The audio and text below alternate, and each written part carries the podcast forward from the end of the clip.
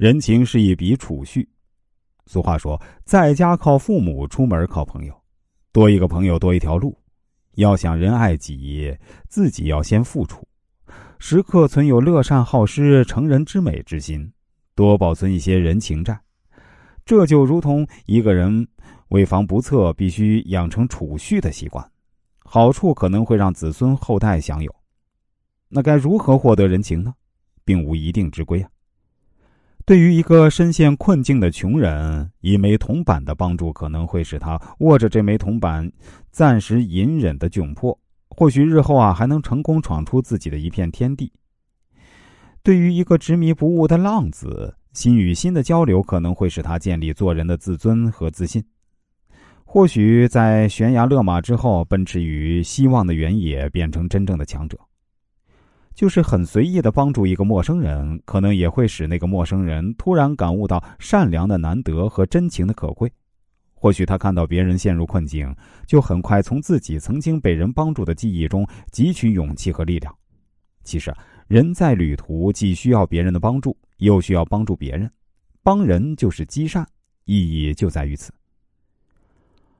帮助别人意味着一个宽广的胸怀和慷慨的气度。不要吝啬对一个失意的人说一句贴心的话，扶一把摔倒的人，对一个无望的人给予真诚的信任。也许自己帮不上什么忙，但是对一个需要帮助的人来说呢，就是支持，就是宽慰。相反，不肯帮助他人，总是太看重自己的得失。这样的人看到别人的困难，他可以当做自己得意的资本；别人的失败，他认为是笑料；别人伸出求援的手，他会冷冷的推开。别人难过的呻吟，他也无动于衷；至于路遇不平，也不会拔刀相助，甚至见死不救，而且理由十足。自私使这种人吝啬到极点，不会给他人哪怕一点点的同情。